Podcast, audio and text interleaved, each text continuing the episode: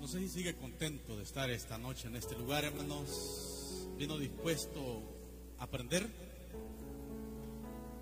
Va a ser un tanto bastante el tiempo, seguramente sea bastante largo a lo que acostumbra en su culto, en su iglesia. Pero usted sabía lo que venía, ¿no es cierto? Entonces, eh, tenemos dos conferencias y, pues nos gozamos por los chicos de Leví, eh, los hermanos López, quisimos tenerles música pues de cuerda para que usted también se goce con ellos. Y qué bueno hermanos, y, escuché que tenemos hermanos que por primera vez están con nosotros acá desde Jiquilisco. Eh, nos gozamos. Gracias por los pastores también que están acá. Eh, no extendimos invitación ya, ya que este, pues nosotros como locales llenamos esta casa y queríamos ceder espacios a ustedes, así que eh, hemos, el propósito es hermanos, compartir los tiempos que vivimos, son tiempos muy difíciles y gloria a Dios porque Dios ha sido bueno. Que estemos vivos este día, hermanos, y sanos en este santuario es un milagro grande de Dios. Dios ha sido bueno. Eh, el tema que yo deseo compartir con ustedes es tema es un cambio generacional, de eso quiero hablarles. Hemos estado orando por esto y a última hora pues Dios pues quiso así que estuviese con nosotros mi hermano eh, Adonai, gracias por estar acá, viene de la ciudad de San Salvador. Y pues el pastor Amílcar tuvo problemas en su salud y esos son los motivos que no esté, pero este es un hombre pues que es catedrático en la universidad, así que tiene que poder y, y le dije cuando vino acá, deje de estar temblando y deje de usar por Dios. Así que eh, lo cierto es que aquí viene un pueblo para aprender. Y dos temas muy importantes que la iglesia necesita saber. Uno de los desafíos que tenemos, hermanos, después de estos tiempos de pandemia que vivimos. Quiero que abra conmigo su Biblia, libro de jueces, capítulo 2, versículo 7.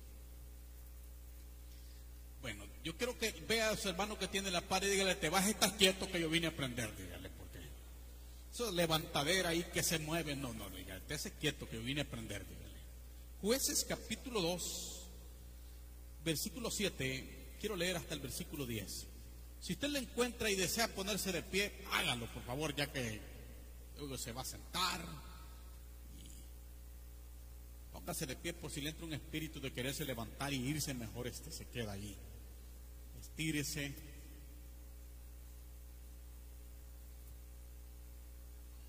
¿Lo tenemos? Capítulo 2, versículo 7 del libro de jueces. Dice la Biblia. Y el pueblo había servido a Jehová todo el tiempo de Josué. Y todo el tiempo de los ancianos que sobrevivieron a Josué, los cuales habían visto todas las grandes obras de Jehová que él había hecho por Israel. Pero murió Josué, hijo de Nun, siervo de Jehová, siendo de 110 años, y lo sepultaron en su heredad en Timásera, en el monte de Efraín, al norte del monte de Gaaz. Y toda aquella generación también fue reunida a sus padres, es decir, se murieron y se levantó después de ellos otra generación que no conocía a Jehová ni la obra que él había hecho por Israel. Padre, queremos darte gracias, Señor. Yo te pido esta noche que uses mis labios para bendecir a tu iglesia, Señor, que esté en este lugar. Señor, queremos aprender de tu palabra. Queremos que nos enseñes, Señor. Guíanos, Espíritu Santo. Que este día, Señor, sea un día de poder, de bendición, Jesús. Gracias, Dios. Amén, Señor. Y amén. Tome su asiento. Un cambio generacional. La generación de Josué llegó a su final. Una generación que vio las maravillas de Dios. Una generación, hermanos, que vio caer los muros de Jericó por el poder de Dios.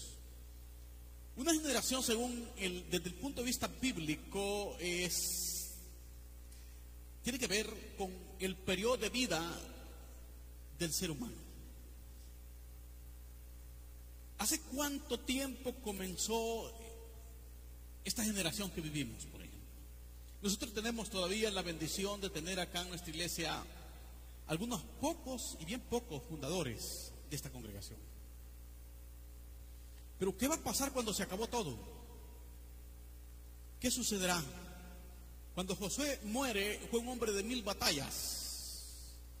Un hombre hermano que comenzó a pelear, conquistó, vio las maravillas de Dios, pero de repente Josué, que su nombre original era Oseas, el Señor le cambia el nombre, murió. Pero se levanta otra generación que no conoce a Dios. Ni mucho menos, y esa palabra es muy preocupante, las obras que Dios había hecho. Yo no sé si sigue haciendo milagros Dios en tu vida. Pero es triste totalmente que simplemente vivamos, que Dios me usó, que yo oraba por el enfermo y se sanaban, que yo salía a ganar almas, que yo hacía esto, pero ya no está pasando. Mis amados, mire, hay algo que usted y yo debemos totalmente aceptar, que vivimos otra generación ya otra generación. Si no, usted póngase a pensar en el momento cuando usted se ha encasquillado con su teléfono y no haya que hacer. Y el nietecito de tres años lo agarra, papá, papá, ya estuvo, abuelo, aquí estaba. Vivimos una generación donde la iglesia debe despertar. Es triste que pasamos encerrados cuatro o cinco meses abrimos los templos, los abrimos para hacer lo mismo que hacíamos antes. Ni la pandemia nos hizo despertar. Necesita usted despertar y darse cuenta que en estos tiempos Dios quiere usar tu vida. Y tú tienes no ser esa generación pasada, adaptarte a la generación que hoy vivimos. Darte cuenta que estamos en otros tiempos ya no podemos seguir haciendo ni practicando lo que tú hacías. Estoy hablando de dogma, porque solo hay algo que no va a pasar jamás y esa es la palabra de Dios. Esa es eterna. Pero las liturgias, las tradiciones, los dogmas, eso deben pasar, porque vivimos generaciones nuevas, donde nosotros debemos despertar. Dios le dio victorias a Josué. Dios le dio, hermanos, grandes batallas que ganase. Pero él murió. Y el versículo 10 dice, menciona algo muy triste, que nos debe hacer reflexionar a todos. Y se levantó después de ellos otra generación que no conocía a Jehová, ni la obra que él había hecho por ellos. La generación que hoy vivimos conoce mucho de teléfono, pueden ser muy culteros pero si hay algo que usted puede estar completamente, que los jóvenes de hoy no conocen de la Biblia.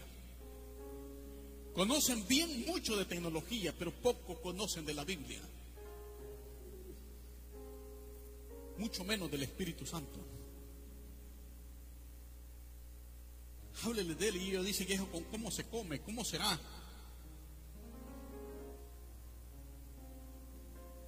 Han aprendido a ser cristianos y cree que ser cristiano es simplemente asistir a una congregación y ser parte de ella. el Evangelio no es religión, el Evangelio es poder. El vocablo griego para ello es dinamo, dinamita, es poder que traspasa lo más profundo, que transforma, que vivifica, que da vida eterna. Ese es el Evangelio de Dios.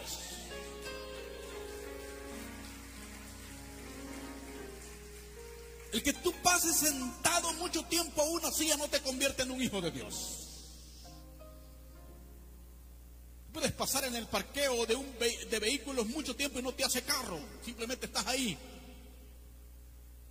Debes vivir el Evangelio para que tú seas un hijo de Dios. Es vivirlo. Esta generación se perdió lo que vemos en Israel es una muy similitud a lo que hoy vive, la iglesia también. Debemos, hermanos, sufrir un cambio radical totalmente como lo ha vivido esta generación. Los padres fueron una generación que conocían de Dios, que confiaron en Dios, que en el desierto obedecieron el mandato de Dios de entrar y tomar la tierra prometida. Y a pesar de, hermanos, de, vivir esas dificultades, ellos estaban firmes confiando en Dios. ¿Sabe de qué me estaba acordando y que veía tocar los chicos acá? En el 2007 Dios me trajo a este lugar. No teníamos un solo instrumento, no teníamos equipo de sonido, no teníamos silla, no teníamos nada. Y el primer instrumento con grandes dificultades, yo no sé cómo hicimos con, el pastor Armando Oliva, pero logramos ir a comprar una guitarra acústica en 30 dólares. E, e, eso era un, tesoro lo que habíamos hallado nosotros. Era un tesoro. Y había un músico, un músico que tocaba guitarra en la iglesia, era todo. Después de algunos meses, el músico se nos fue y nos llevó la guitarra. Y nos quedamos sin músico. Pero en medio de todo eso, sin tener un equipo de sonido, había gente que le creía a Dios y comenzamos. Y hoy lo que usted ve acá es obra gloriosa del Dios eterno.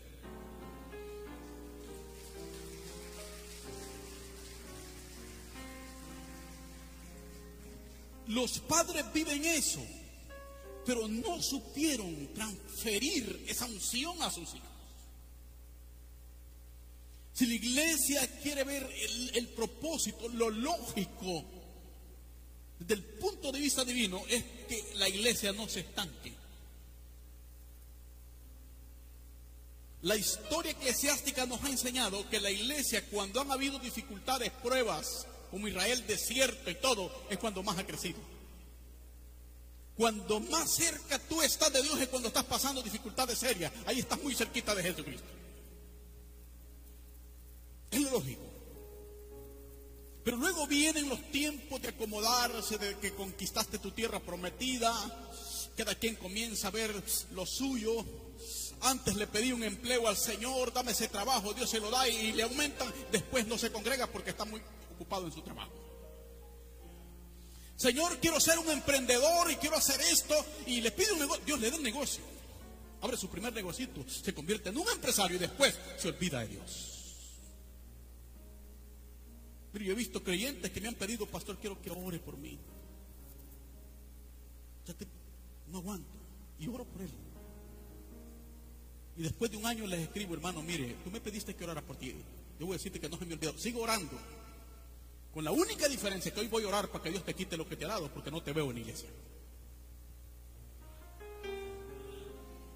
Eso fue lo que pasó con Israel. La generación que había visto la mano poderosa de Dios se acomodó Luego llegan los hijos, potes, pantalones apretados, de la nueva tecnología, teléfono del... Todo, mano. ¿Qué cree que pasó? Jamás provocaron un avivamiento espiritual. Es lo que está pasando hoy. Dios no quiere ver creyentes porque andan siendo Biblias o se amarran bastante la cabeza. Dios quiere ver creyentes porque tienen un juego del Espíritu Santo en su corazón. No personas que ocupan que les jalen, son personas que ellos corren y van a traer los demás. La iglesia es la única institución confiable en la tierra hoy. En El Salvador mucho menos. En este país la gente ya no quiere creer en nadie más. Los políticos es lo más malo que ha aparecido. El mundo común de repente puede caer en una idolatría política, pero tú eres hijo de Dios. Y lo único confiable, fiel y verdadero debería ser la iglesia del Señor. Pero para ello usted debe saber dónde está puesto y tener los pies en la tierra. Y conocer perfectamente su llamado y darse cuenta que Dios por alguna razón le ha preservado la vida. Si Dios te ha preservado la vida y ha permitido que ni este COVID te mate, a pesar de que te lo merezca, es porque Dios tiene propósitos gloriosos en tu vida. Tú necesitas producirle frutos a Dios.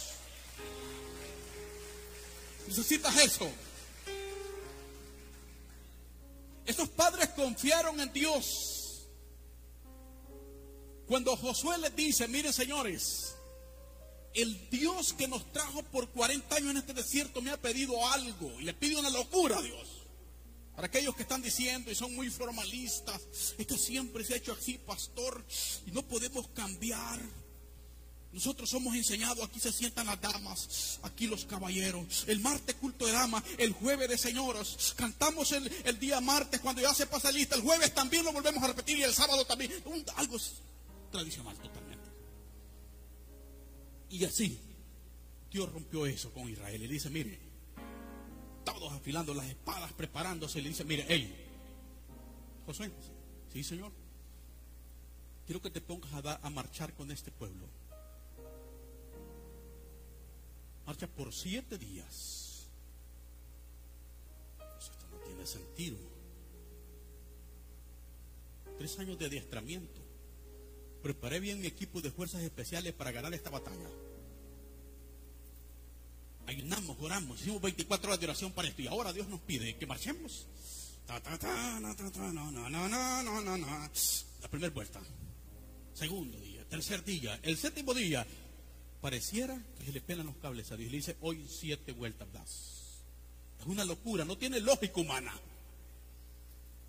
Pero este pueblo, estos padres creían en Dios. Y si Dios lo decía, no importa la locura que estaba pidiendo, Dios se lo dijo, hagámoslo. Y lo hacen. Y no necesitan sacar las espadas. No necesitan llevar todas sus catapultas que habían hecho en la época, las armas sofisticadas. No necesitaron eso, porque el Señor se encargó de derribar los muros.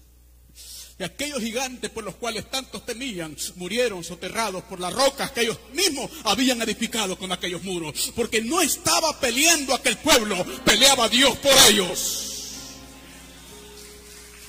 Cuando tú crees, Dios va a pelear por ti. Pero esa generación se acabó.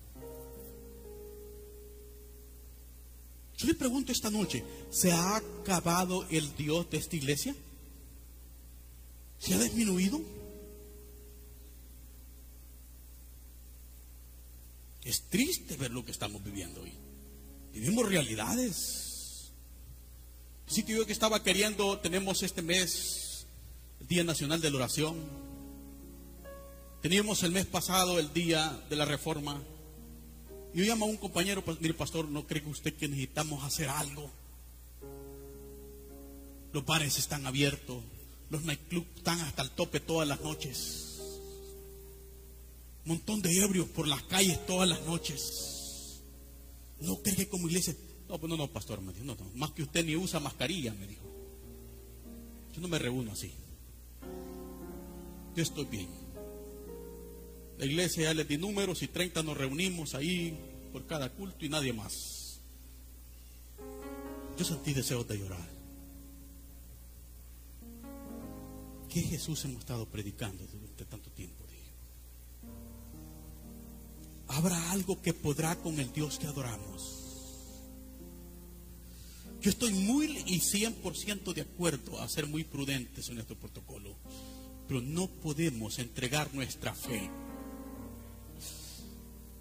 a la condición y realidad que estamos viviendo. Hay algo real, iglesia, que se vive en esta generación. Somos esa generación que estamos viviendo acontecimientos que hace 20, 30 años los predicaron otros que iban a pasar. Hoy lo estamos viviendo nosotros. Y no podemos entregar lo que predicamos, lo que creímos ahora Satanás. Somos hijos de Dios, somos la iglesia del Señor. Y nuestro Jesús vive y permanece para siempre. Él está vivo. No podemos hacerlo. Esos padres que pelearon batallas, muchos están acá todavía. Y muchos que somos hoy pastores, fuimos miembros, que creímos en Jesús a través de un milagro.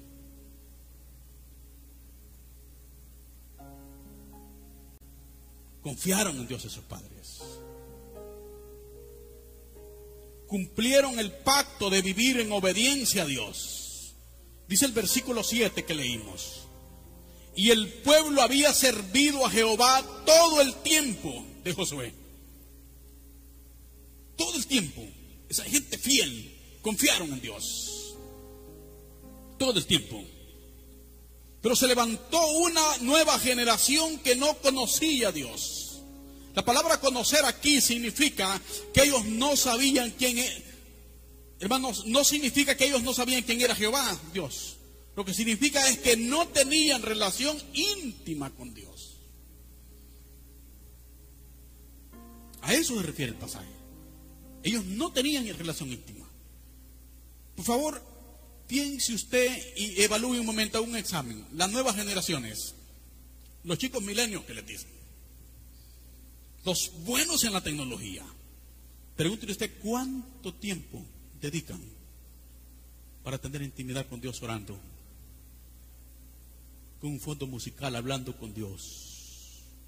¿Cuántas lágrimas han caído en sus cuartos porque están en intimidad con el Dios eterno? ¿Cuántas veces esos chicos se han salido de su cuarto? Trastornados porque hay un poder del Espíritu Santo. Hay algo sobrenatural que está quemando su corazón. Casi nunca. Pero siempre les va a ver salir con los ojos como que son ojos de cadejo, todos colorados. Y el gran callo que tienen en el dedo está. Esa es la realidad que estamos viviendo. Por eso esta iglesia está usando todas las redes sociales, porque allí los vamos a hallar, ahí están. Todas las redes sociales el santuario las está usando. ¿Por qué? Porque ahí están estos individuos y hay que llegarles a ellos con la palabra. Y nosotros queremos seguir viviendo tradiciones. No van a llegar, querido. Sigas haciendo lo mismo, no te van a llegar. Ellos andan en otro mundo.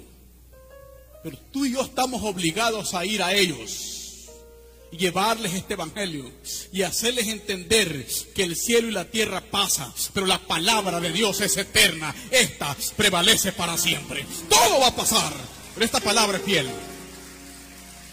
Es que tú tienes que cambiar. Todo lo que usted y yo estamos viviendo apunta a que somos la última generación. Todo apunta. Los pastores que predican la palabra se han preguntado, ¿y qué falta que se cumpla, pastor? Casi nada, solo que el Señor venga. Lucas dice en el capítulo 17, versículo 26, habla de, una última generación. Y usted vea si acaso tiene mucho en común lo que estamos viviendo.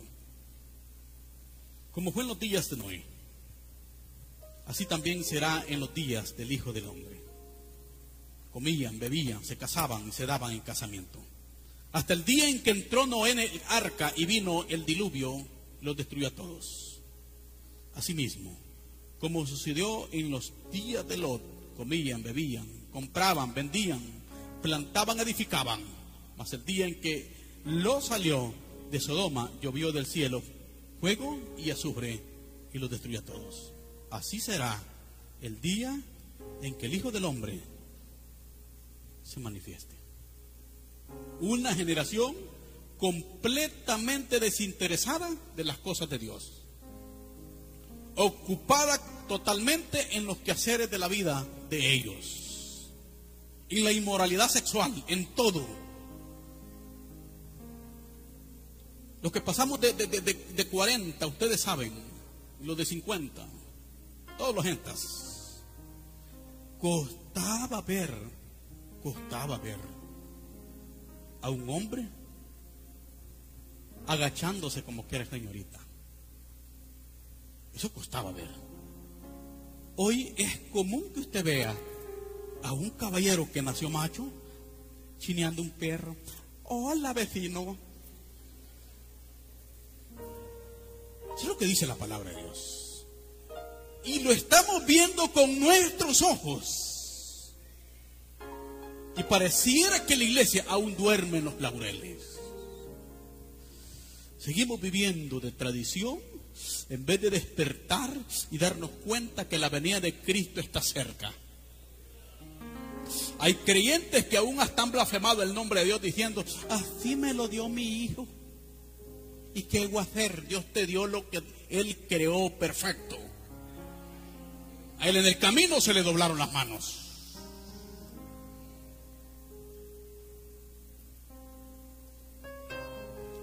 El pecado de la generación de Noé se caracterizó, hermanos, por ser una generación arrogante, glotona y apóstata. ¿Acaso no está pasando eso hoy? La de Lot, de Sodoma, fue el homosexualismo y el materialismo.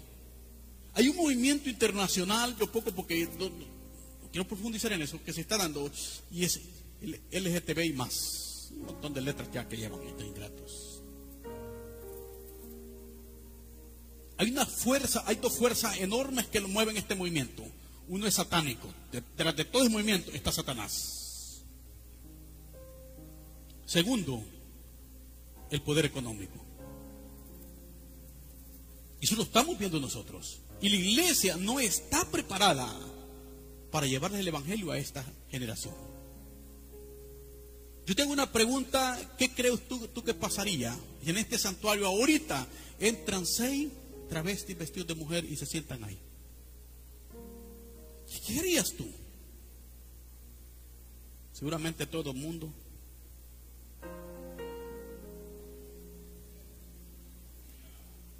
Porque no estamos preparados para predicarle a esa generación.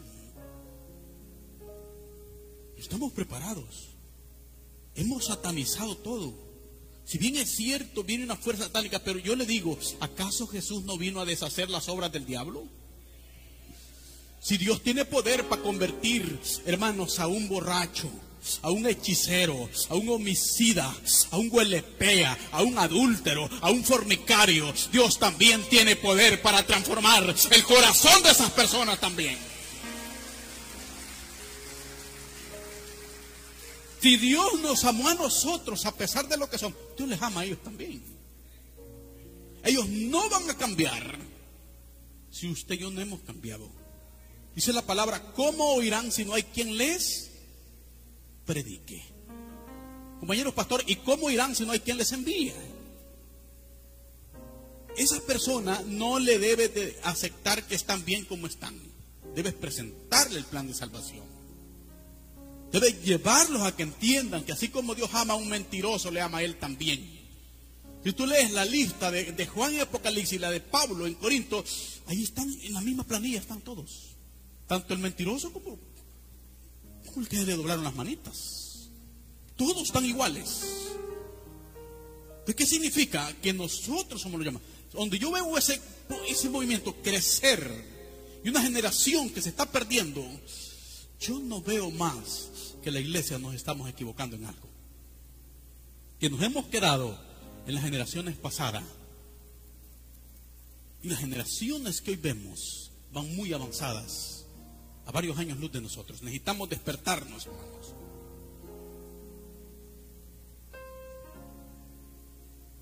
Vivimos una generación que pone su confianza en el dinero. Y ese materialismo ha arrastrado a gran parte del liderazgo de la iglesia también.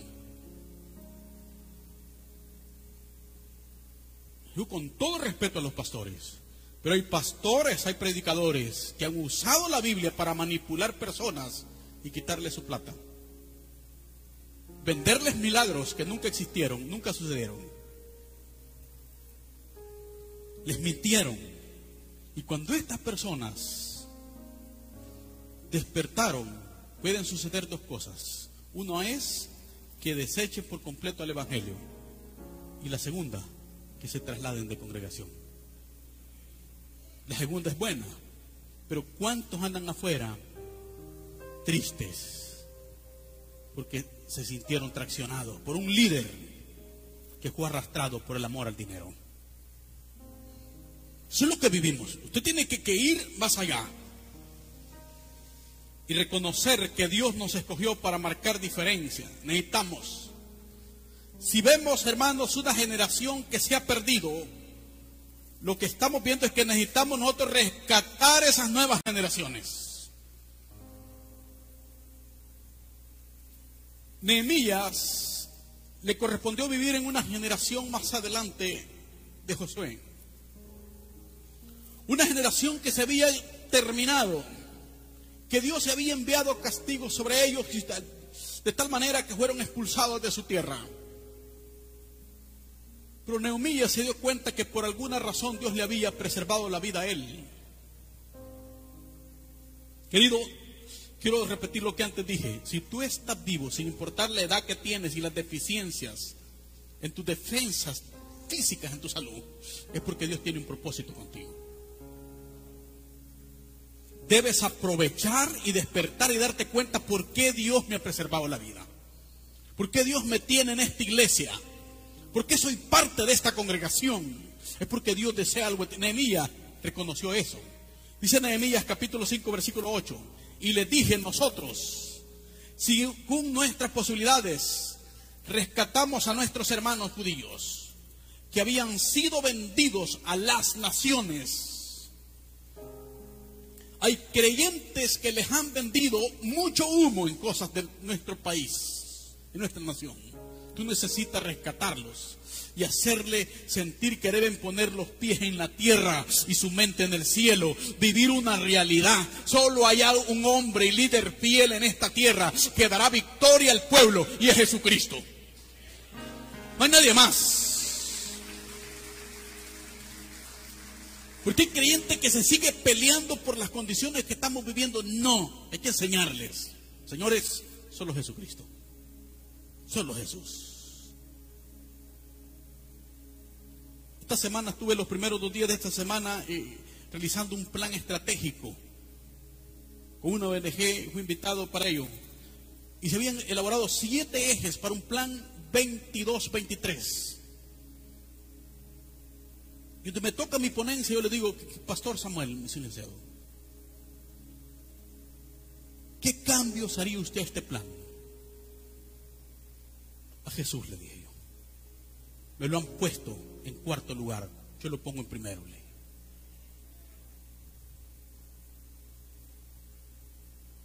¿Y cómo le pondría? Creciendo y aprendiendo con Jesús, le digo. Cambia ese término. Porque nunca vas a tener una victoria segura si a Jesús lo haces a un lado. Jesús no debe ocupar ni el segundo, ni el tercero, ni el cuarto lugar. Jesús debe ocupar en tu familia, en tu corazón, en todo lo que ama, el primer lugar. El lugar número uno es de Jesús. Si las personas que dicen que te ama, que te revela toda la noche mensajeándote, te pide que abandones un culto, que no te presente, déjalo, vas por mal camino. Porque Jesús debe ser el primer lugar en tu corazón. El gran problema de nuestra generación es que Jesús lo tenemos por allá haciendo fila. Hay prioridades más importantes muchas veces en tu vida que deberías tener en Jesús en tu vida. Pero Jesús lo tienes allá haciendo fila.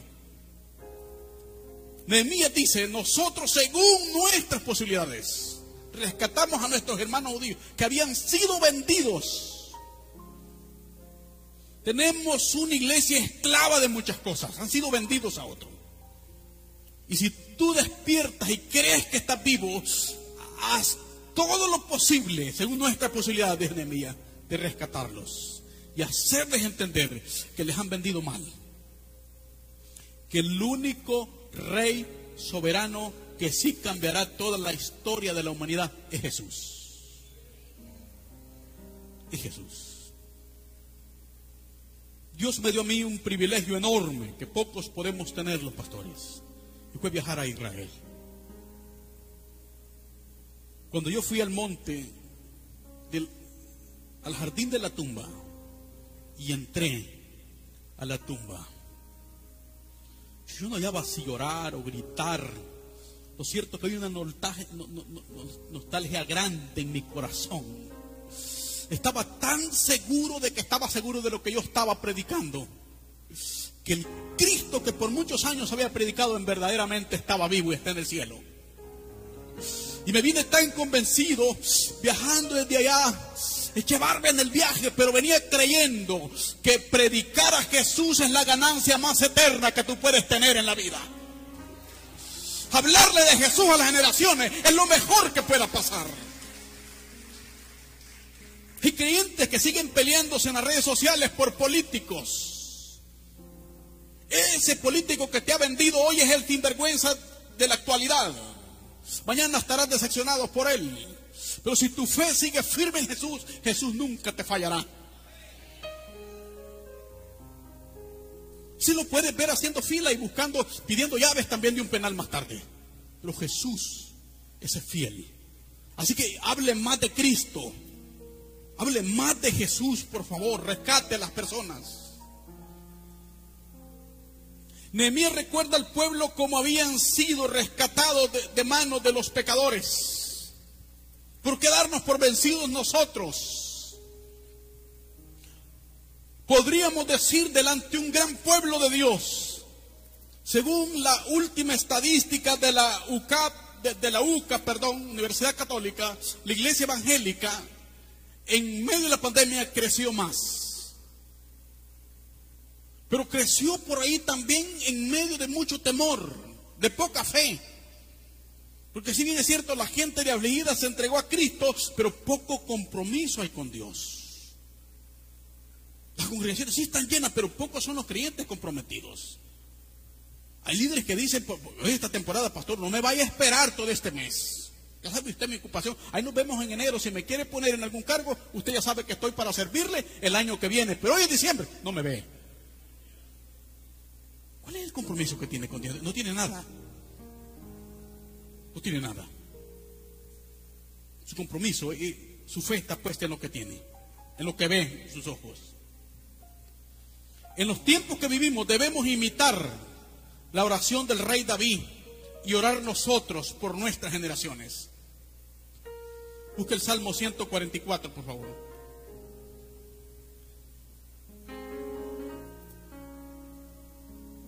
Lo primero que David acepta y dice, Señor, el hombre es mortal. Versículo 4 dice, el hombre es semejante a la vanidad. Su tía son como la sombra que pasa. Mi amado, si tú oras así, debes saber, tú señoritas, que pasas media hora antes de salir de tu casa frente al espejo y te gozas de la chulada de creación que Dios hizo en ti, eso te va a acabar, hombre. En poco tiempo, y si no son esos volados que le llaman sostén, tú andas todo abajo.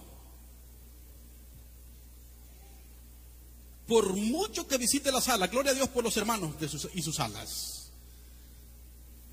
Si te pintas el pelo 15 días después, necesitas volverte a echar otro tinte porque las canas ahí van a estar.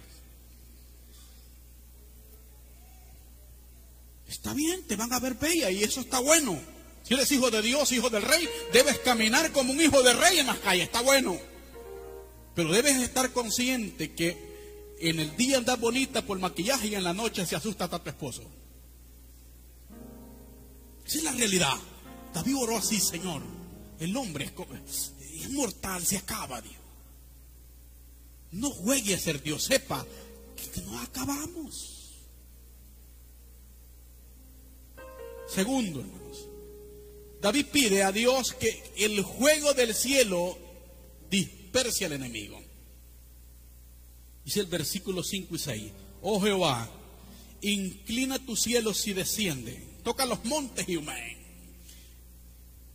Despide relámpago y disípalos. Envía tus saetas y túrbalos.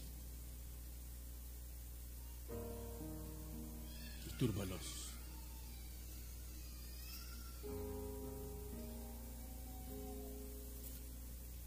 Una persona me insultó en secreto a mí con alguien y me dijo la persona, pastor, Julano le insultó. Ese lugar se cierra, le dije yo, en el nombre de Jesús. Se cierra.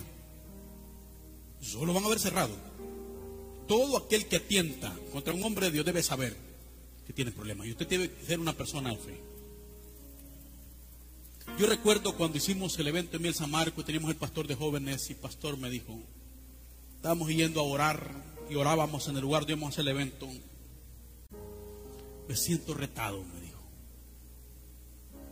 ¿Por qué? Porque nosotros después que orábamos muchas veces nos íbamos a tomar un café por ahí luego salíamos. Yo deberíamos, me siento retado, me dijo. Mire cuánta gente en ese lugar. Usted no se preocupe, le digo. El Dios que tenemos es mayor que al que esos están sirviendo. Dios se va a encargar de que sus ojos vean que Él es poderoso.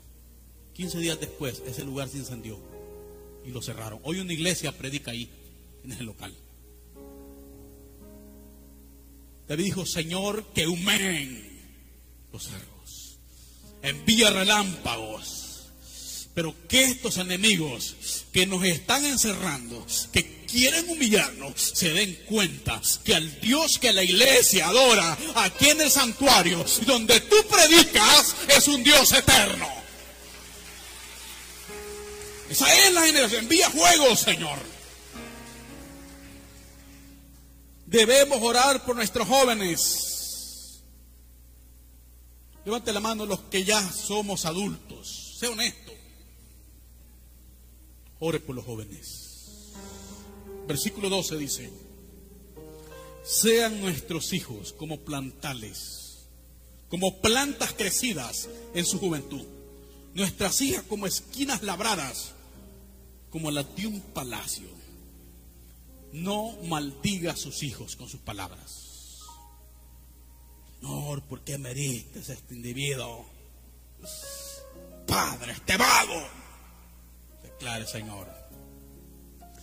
He de ver un ministro.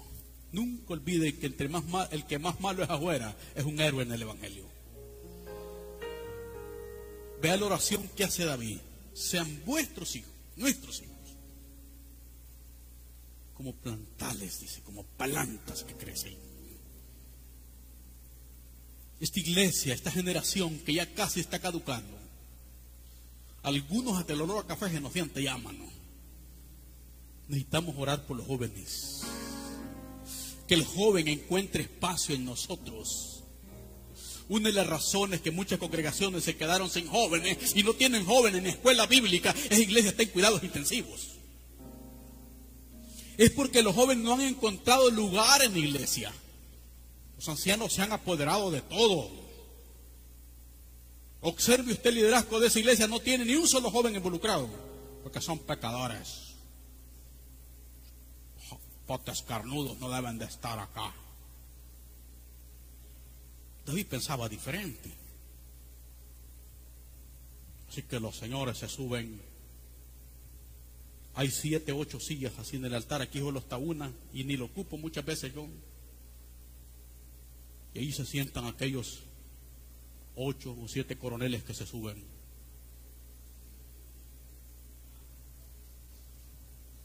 Gloria a Dios.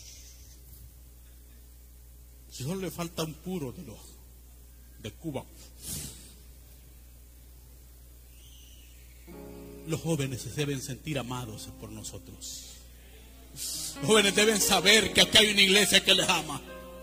Que un día nosotros les vamos a ceder estas plataformas para que ellos continúen predicando este evangelio y que estos templos se demuelan y se hagan más grandes porque hay una generación que cree en Dios. Eso pasó con Israel. Se apoderaron los ancianos y no dieron espacio a los jóvenes. Cuando ellos murieron fue el problema. Yo no quiero dejar de ser pastor de esta iglesia y que después en vez de seguir comprando sillas, vayan apartando y en vez de hacer más grande este santuario, vayan haciendo cuartos ahí porque es necesario, porque ya somos poquitos. Esa es una ofensa a Dios. Los templos, en vez de irse reduciendo, deben irse ampliando más, porque el Dios que tenemos nosotros, dice la palabra, que es como la luz de la aurora que va de aumento en aumento. Tu visión debe estar puesta en las cosas de arriba, en algo grande, iglesia.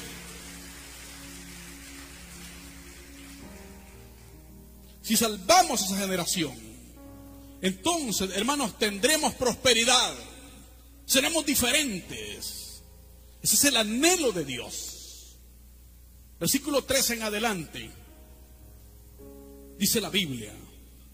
Nuestros graneros llenos provistos de toda suerte de grano. Nuestros ganados que se multipliquen a millares y decenas de millares en nuestros campos. Nuestros bueyes estén fuertes para el trabajo. No tengamos asalto ni que hacer salida ni grito o alarma en nuestras plazas. Vea la oración de David. Cuando comenzamos esta generación que construimos estos templos, quiero limitarme a este, sino a los templos que se construyeron por primera vez acá. Eran personas muy limitadas económicamente hablando. El que era bachiller era un héroe en la iglesia, era el mero bueno ahí. Todos eran campesinos, los sueldos eran muy bajos, así que las ofrendas, lo que aportaban era poquito también y no podían hacer un, un edificio como este, ¿cómo lo iban a hacer? No se podía. Pero luego vienen las nuevas generaciones que se prosperan y ese es el propósito de Dios. Tienen buenos salarios, buenos empleos, pero si ellos aman a Dios, ellos están comprometidos con Dios y dicen, vamos a hacer cosas grandes. Y aquel doctor, aquel médico, aquel ingeniero, aquellos enfermeros, licenciados, miembros de aquella congregación dicen, tengo un compromiso con Dios, mi Padre me enseñó ese Dios y soy fiel en mis pagos de diezmos y ofrendas. Y entonces usted ve todo esto.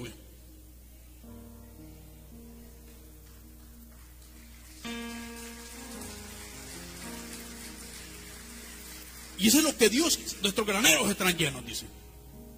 ¿Acaso no es lo que dijo el Señor cuando retó a Israel? Y haya pan en mi casa. Cuando haya eso, yo vas a ver. En una iglesia no debe estar el pastor preocupado porque no hay dinero para comprar los tratados bíblicos para predicar. No debe estar preocupado porque no hay plata para el transporte de los que van a ganar almas. Pero para que eso pase, usted y yo debemos transferir, no bajar la guardia, ceder espacio al joven, predicarle, hacerle entender que el Dios que tenemos es un Dios eterno, algo grande. El tiempo se me ha ido y quiero terminar. Necesitamos convertir esta generación en una generación que conquista. Hermano, ¿qué va a pasar cuando tú dejes de predicar? Los ministerios segadores, aquí así se llama el que gana almas. No debe andar solo adultos, debe andar jóvenes también. Tres factores que debes tomar en cuenta en una generación que conquista. Uno, que tiene una misión. Busque por favor libro de números y quédese ahí conmigo. Capítulo 13, versículo 1 en adelante. Y Jehová habló a Moisés diciendo, envía tu hombres que conozcan la tierra de Canaán, la cual yo doy a los hijos de Israel, de cada tribu de sus padres. Enviares un varón, cada uno príncipe entre ellos. Y Moisés los envió desde el desierto de Parán, conforme a la palabra de Jehová. Y todos aquellos varones eran príncipes de los hijos de Israel.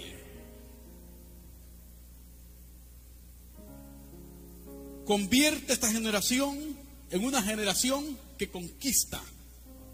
Lo primero que debes saber, debes saber que tienes una misión. La misión de esta iglesia es, hermanos, que a pesar que la tecnología crezca, a pesar que todo vaya creciendo, Jesucristo debe seguir ocupando el primer lugar en la humanidad.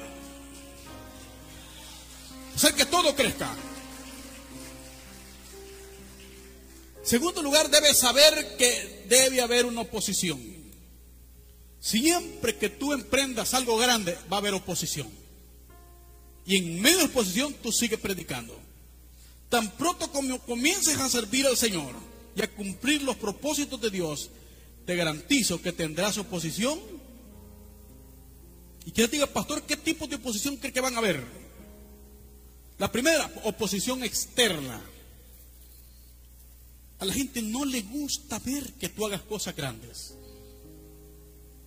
Fíjese que cuando yo vine a este lugar, había un templo que con gran sacrificio los primeros creyentes lo habían construido. Pero ya tenía muchos años de estar construido. Su techo todavía era madera en vez de metal.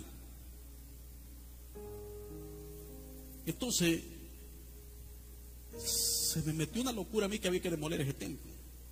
Los ancianos, pastor, ¿cree que me regala un ladrillo de ese de la pared que están botando, llévese los que quiera, hermano. Porque ellos pensaban, esto nos costó y llevaban los ladrillos, cortaban los trozos y los llevaban. Hicimos el primer templo, que es esto blanco que usted ve aquí. Cuando hicimos ese templo, me recuerdo que entró una señora y me dijo, mire pastor, me dijo y se quedaba viendo. ¿Cuánto dinero ha invertido en este edificio? No sabría decirle, le digo, pero es bastante. No cree, me dijo, que eso pudo haber usted hecho, comprado muchos víveres y darle a los pobres. Yo me acordé de Judas. Señor, aquí está Judas. Líbrame de esta Judas. Yo le dije, le felicito por pensar en los pobres. Pero Jesús dice en su palabra que los pobres siempre van a estar entre nosotros. Y Dios me envió a este lugar. Y yo quiero seguir creyendo hasta el día de hoy que el edificio más bello, más hermoso del porvenir sea la casa de Dios.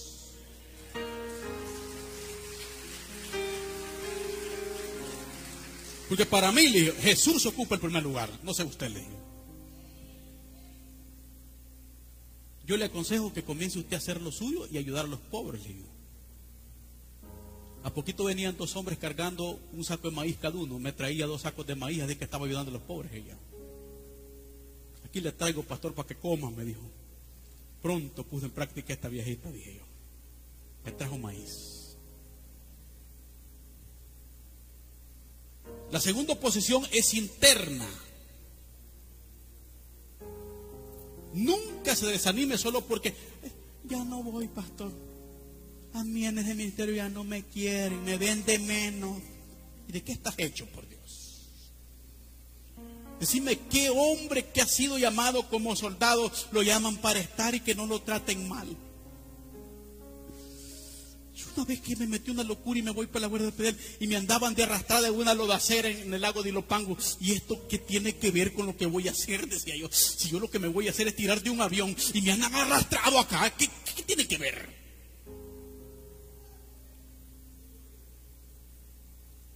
Luego un oficial me dice, no te vas a graduar, te prometo que no te graduas. Yo en delante, porque mucho hablas, toma este perro, me da una perra para que la anduviera cargando. Todos corriendo, yo chineando a la perra. Cantando. Buenos días, pueblo querido, y chineando a la perra. Donde llegó el día de saltar por primera vez del avión, yo iba con mi perra, mi reserva y, y la perra sentada en la reserva.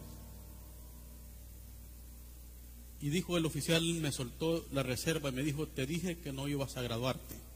Yo le dije que sí, le dije de me dejó los cinturones de la reserva que me quitó, yo amarré la perra y me subí al avión. ¿Sabes que no te puedo dejar saltar? Me dijo. Y usted sabe que yo me voy a tirar, le. Que a eso vine.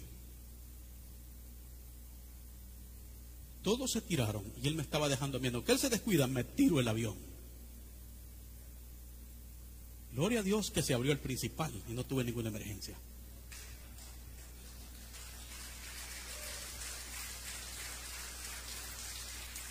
Y yo dije, yo vine para ser paracaidista y ninguna oposición y ninguna perra lo va a impedir. Así que comencé a soltar la perra en el aire y solté la perra y maté la perra.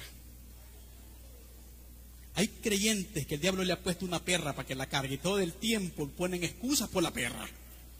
No vea a nadie, por favor, solamente libérese de esa perra. Libérese. Haga lo que Dios quiere hacer con usted merece. Ay, ya no voy por ¿Qué, le ha dicho a usted? Va a haber oposición interna siempre. Usted es hijo de Dios, ha sido llamado para pelear. Preséntesele a su pastor cada domingo, pastor, ¿a dónde voy a ganar almas? ¿Hay algún enfermo que necesita mi visita? Pero no, muchas veces usted llega. ¿Qué clase de pastor tenemos hoy? Hace días te enferma la hermana Julana y no la viene a ver. ¿Que acaso no dice para ti la Biblia y pondrán las manos sobre los enfermos y los enfermos sanarán? Porque no vas tú y oras por ella y le vas a decir al pastor, pastor, vengo a darle un testimonio. Oré por la hermana Julana, Dios la levantó, la sanó. Hoy está en culto aquí con nosotros.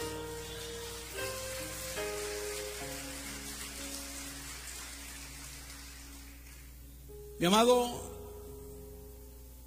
debes tener convicción, seguridad en el corazón Pablo dice, no fui rebelde a la visión celestial. No importa, iglesia, los reveses de la vida. Mantén los ojos en Jesús. Confiesa que Él es el actor y consumador de tu fe. Debes estar seguro en quién has creído. El tiempo es tiempo de decidir lo que es correcto y actuar sobre esa decisión. Es tiempo de que tú decidas lo que es correcto y actúes sobre esa decisión. Hay momentos muy difíciles y vendrán quizás más. Somos la última generación, pero Dios nos tiene vivo por algún propósito. He estado viendo estadísticas.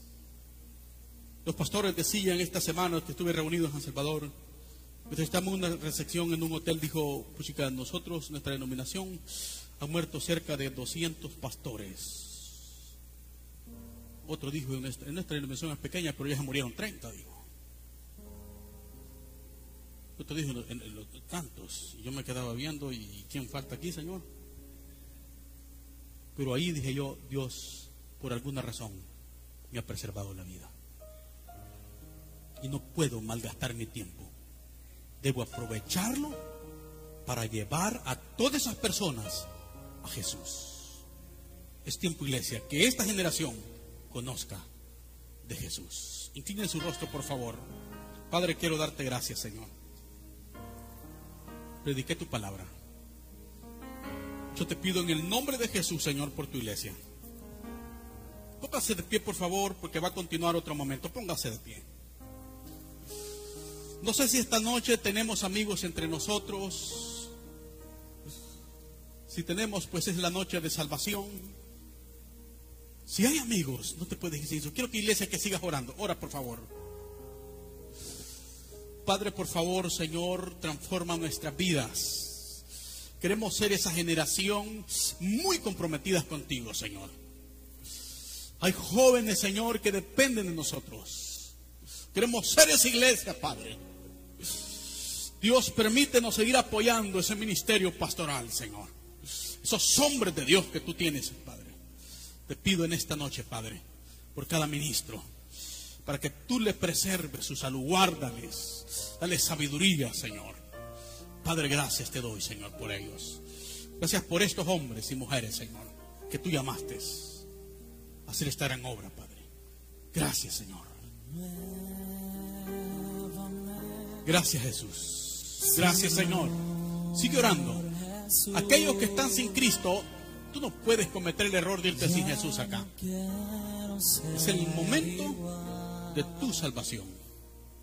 Es el día de tu salvación. Es el tiempo de Dios. Si no lo hay, iglesia, levante sus manos, estírese. Quiero pedirle en el nombre del Señor que aguante. Pocas actividades va a estar como esta. Dios trae una gran palabra para ti. Vas a aprender, vas a adorar a Dios. Así que tú veniste, dedica este espacio. Yo sé que hay tentación de irnos al cafetín. Pero quédate acá, por favor y vas a aprender mucho Quiero dejar acá al pastor Armando y el hermano Edgar, que son los que están. Iglesia, Dios les bendiga. Gracias por estar acá. Bendiciones. Si este mensaje ha sido bendición para tu vida, te invitamos a recibir a Jesucristo en tu corazón. Si deseas hacerlo, repite conmigo esta oración. Señor Jesús, reconozco hoy que soy pecador, que tú eres Dios y que moriste en la cruz por mis pecados. Hoy me arrepiento. Escribe mi nombre en el libro de la vida. Si hiciste esta oración, te invitamos a congregarte con nosotros. Somos el Santuario El Porvenir. Serás muy bienvenido. Si estás muy distanciado, síguenos en nuestras redes sociales o busca una iglesia donde se predique a Jesucristo como tu único y suficiente Salvador. Santuario El Porvenir, Apóstoles y Profetas. Una iglesia para toda la familia. 2021, año de nuevos comienzos.